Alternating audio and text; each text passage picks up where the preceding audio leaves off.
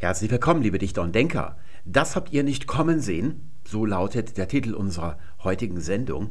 Es ist eine kurze Videoantwort auf eine Frage, die in der Facebook-Gruppe aufgekommen ist. Dort fragte vor zwölf Stunden Jan, woher kommt eigentlich die Form rufen hören?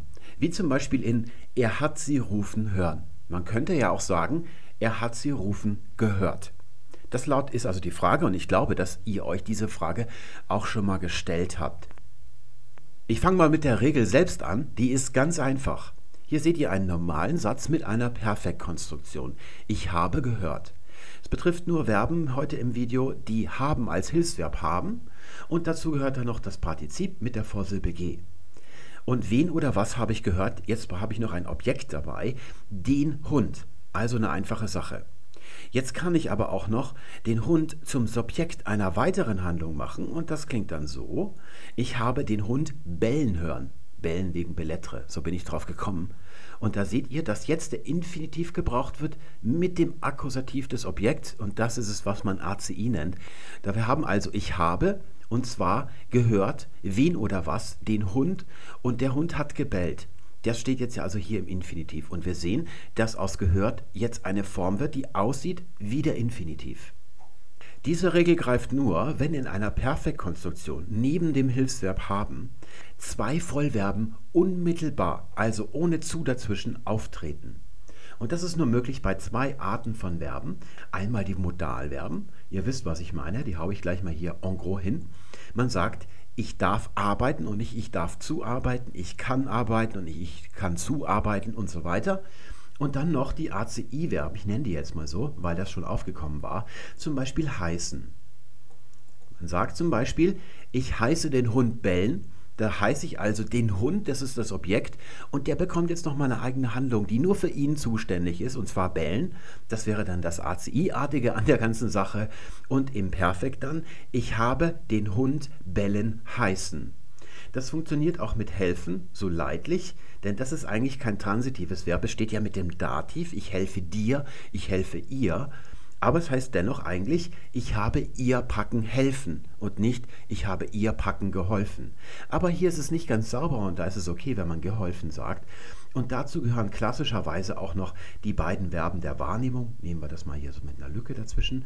Ich habe den Hund bellen sehen. Ich habe den Hund bellen hören. So, das sind die Fälle, wo das überhaupt vorkommen kann. Nun die Frage, wie ist das entstanden? Es geht schon sehr lange so. Es reicht zurück bis ins 13. Jahrhundert, könnte man sagen, oder in die späte Phase des Mittelhochdeutschen und die frühe des Frühneuhochdeutschen, wo also Mittelhochdeutsch in Neuhochdeutsch übergleitet. Das ist auch die Zeit, wo das Perfekt tatsächlich als richtiges Tempus sich entwickelt und dann auch im Hochdeutschen also das, was südlich der Benrather Linie gesprochen worden ist damals, zum Standardtempus für die Vergangenheit geworden ist.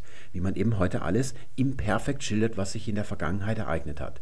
Ich habe da ja schon mal ein langes Video drüber gemacht und es wäre gut, wenn ihr euch das angeschaut habt, weil ich da auch darüber gesprochen habe, was es mit dieser Vorsilbe G auf sich hat eigentlich. Es ist ein Präfix, mit dem ich imperfektive Handlungen, wie zum Beispiel sitzen, da sitzt man in der ersten Minute und in der letzten Minute unverändert in dieser Handlung und die endet dann einfach, perfektivieren kann. Und so hat man früher gesagt, wenn einer sich hinsetzte, er gesaß. Und wenn einer saß und aufstand, dann hieß es, sie gestand. Das ist heute lexikalisiert, wenn man gesteht, bei der Polizei zum Beispiel, dass die Frau hier, die hat ihren Mann beim Frühstück erstochen, weil der immer seinen Kaffee zu lang umgerührt hat. Und sie sitzt dann bei der Polizei und das Leugnen hilft nicht mehr, deswegen gesteht sie. Und das ist eigentlich ist damit gemeint, dass man aufsteht. Wenn also der Richter fragt, naja, wer hat den Mann umgebracht, dann steht die Frau auf und sagt, damit gibt es Erkennen, dass sie es gewesen ist. Man konnte diese Vorsilbe an alle Verbformen, also alle Formen, die zum Verbalparadigma dazugehören, vorne dran setzen. Beim Infinitiv, beim Partizip und auch bei allen finiten Verbformen, also zum Beispiel er gesaß, sie gesaß, wir gesaßen und so weiter. Das hat sich ein bisschen verändert. Wir haben heute andere Ausdrucksweisen. Es sind die reflexiven Verben dazugekommen mit dieser komischen Konstruktion. Er setzte sich. Aber wenn ich gesaß sage, dann wisst ihr trotzdem noch, was ich meine, was da für ein Vorgang stattfindet. Und es war damals eben üblich, man konnte vor jedes Verb Hier im Infinitiv, also zum Beispiel gesitzen sagen statt sitzen, konnte man das dazusetzen. Und wenn jetzt folgende Konstruktion zustande kam, als dann das Perfekt aufgekommen ist als Tempuskonstruktion, ich habe und dann ihn und dann gesitzen und dann gesehen, ja, dann haben wir also hier den Infinitiv, der häufig mit der Vorsilbe G auftreten konnte. Heute tut er das nicht mehr und deswegen habt ihr alle so lange rumgerätselt, zwölf Stunden lang, was es mit dieser Konstruktion auf sich hat weil wir diese Konstruktion, dass wir also ein Infinitiv haben und da ist vorne das G als Perfektivierungsvorsilbe mit dabei, das haben wir heute nicht mehr so. Und jetzt haben wir da hinten das Partizip und das hat auch die Vorsilbe G. Und da das zusammen eine Handlung ergibt, also einen Verbalkomplex, brauchen wir nicht zweimal dasselbe Vorzeichen hier, das Perfektivierungszeichen. Deswegen hat man das weggenommen. Das lasse ich mal hier unten. So, ich stelle das mal hier so in die Ecke rein, ja, wie in der Schule.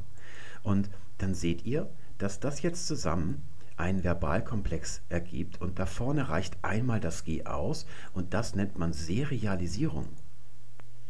Der Bernhard wird jetzt sagen, ha, also es ist doch alter Krempel. Denn es gibt ja als auslösendes Moment diese produktive G-Grammatik bei Infinitiven heute nicht mehr so.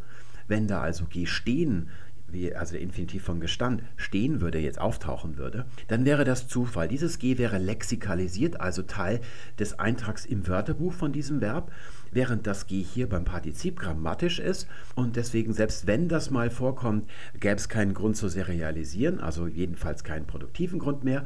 Und deswegen ist dieser Wechsel von gesehen zu sehen, das ist also nicht so, dass hier das Verbum auf dem Infinitiv verharrt, sondern das hier ist das, was übrig bleibt, wenn man von dem hier das G vorne wegnimmt.